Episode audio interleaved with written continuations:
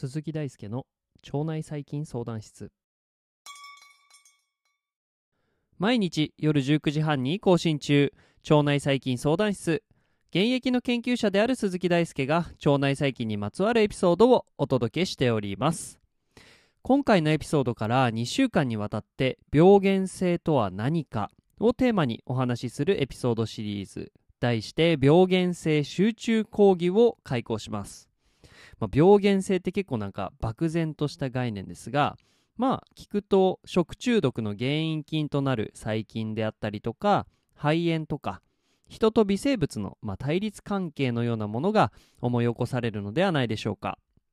人には免疫系が備わっているので日常生活では微生物の存在や対立関係を意識せずとも生活できています。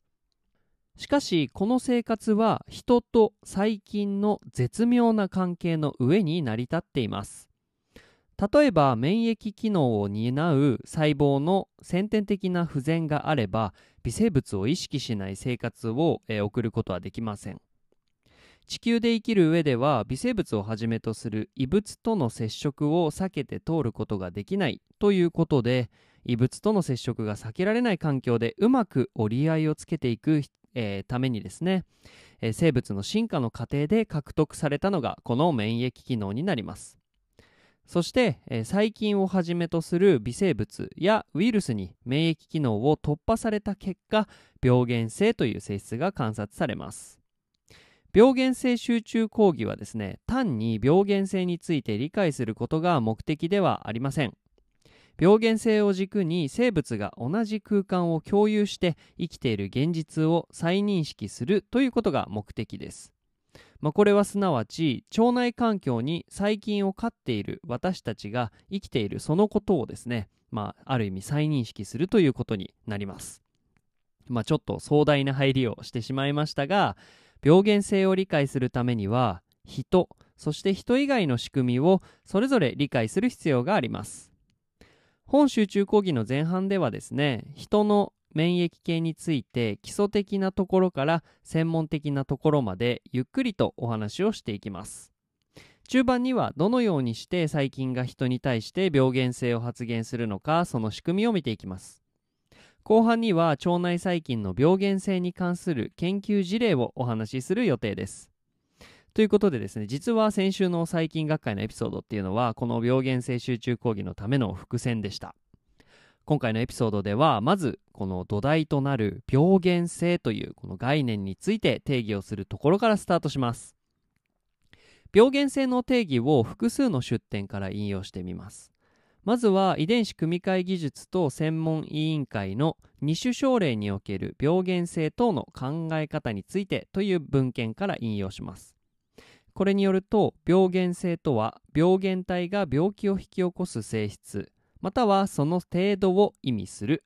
ということで、えー、病原性っていうのは質的な性質と量的な性質を併せ持っている概念であることが分かります。まあこれは、え、引き起こす性質またはその程度を意味するというところから、えー、分かりますね。まあ、病気を起こす性質があるかないかそしてある場合には高いか低いかといった際にこの病原性という言葉を使用できます。でまあ結構、えー、それでもがあなんだろう曖昧な概念なので、まあ、今までもですねこの病原性という言葉の使い方については、えー、議論がされています。Journal of Invertebrate Pathology の、えー、Definitions of Pathogenicity and Violence in Invertebrate Pathology では病原性をについてですね次のようにまとめられています。まあ、ここでは腸内細菌相談室が独自に翻訳した内容でまとめてしまいますが具体的に病原性は病気を引き起こす潜在的な能力を表す状態や質を表すのに対してビルレンスは病原性の程度として病気を引き起こす能力の程度を表す。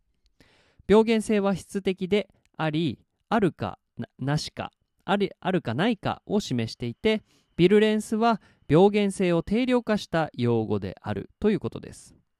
ここでは病原性と似た概念にビルレンスが登場しました。ビルレンスは毒力、まあ、毒性の毒ですね。とも毒毒力とも訳されるような単語です。遺伝子組み換え技術と専門委員会の病原性の定義は、まあ、どっちかっていうと講義であって本論文の病原性の定義っていうのが競義であると言えましょう、えー、本集中講義のタイトルはですね、まあ、講義の病原性という認識ですね。腸内細菌相談室では病気を引き起こす能力があるとき病原性があると表現して病原性が高いイコール病原病気を引き起こす能力が高い場合にはビルレンスが高いと表現していきます。このビルレンスに関連する概念としてビルレンスファクターが存在します。まあ、これ日本語に訳してしまうと病原性因子とか病原因子となってしまうのでなんかビールレンスと病原性の混同を避けてあの混同してしまうので、まあ、これ避けるためにここでは VF と呼びたいと思います。で、この VF、ビルレンスファクターの定義を Encyclopedia of Microbiology より引用します。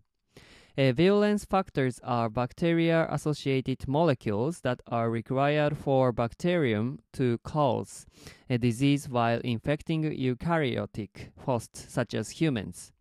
えー、ビルレンスファクターとは人のような真核生物に感染して発病する上で細菌に必要な分子であるということでビルレンスファクターは病原性を発現する上で必要な分子です。なので、まあ、この要因という、えー、単語でまとめてられていますが、これは分子です。病原性集中講義の後半で登場するですね、リポタトやシガドクソなどはビルレンスファクターの一種ですね。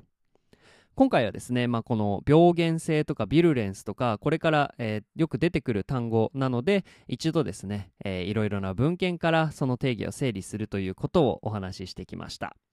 次回からはですね人の免疫機能を紐解くエピソードを続けてお届けしていきたいなと思っております。まあなかなか免疫機能の勉強って登場人物が多かったりとか、まあ、同じような細胞でもなかなか機能が違ったりして、まあ、違いが見分けられないし、まあ、それぞれがさらに組み合っていろいろなことを、えー、引き起こすのでもう複雑でわけわかんなくなるんですが、まあ、そんなところも、えー、ゆっくりと解説していきますので、えー、皆様ご期待いただければと思います。ということで、え本日の内容は以上になります。腸内細菌相談室は腸内細菌についてわからないことがあるあなたのために存在します。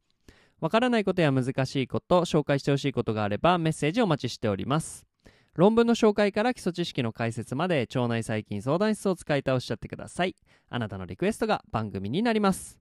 ということで本日も一日お疲れ様でした。また今週も一週間楽しんでいきましょう。ではまた次回。バイバーイ。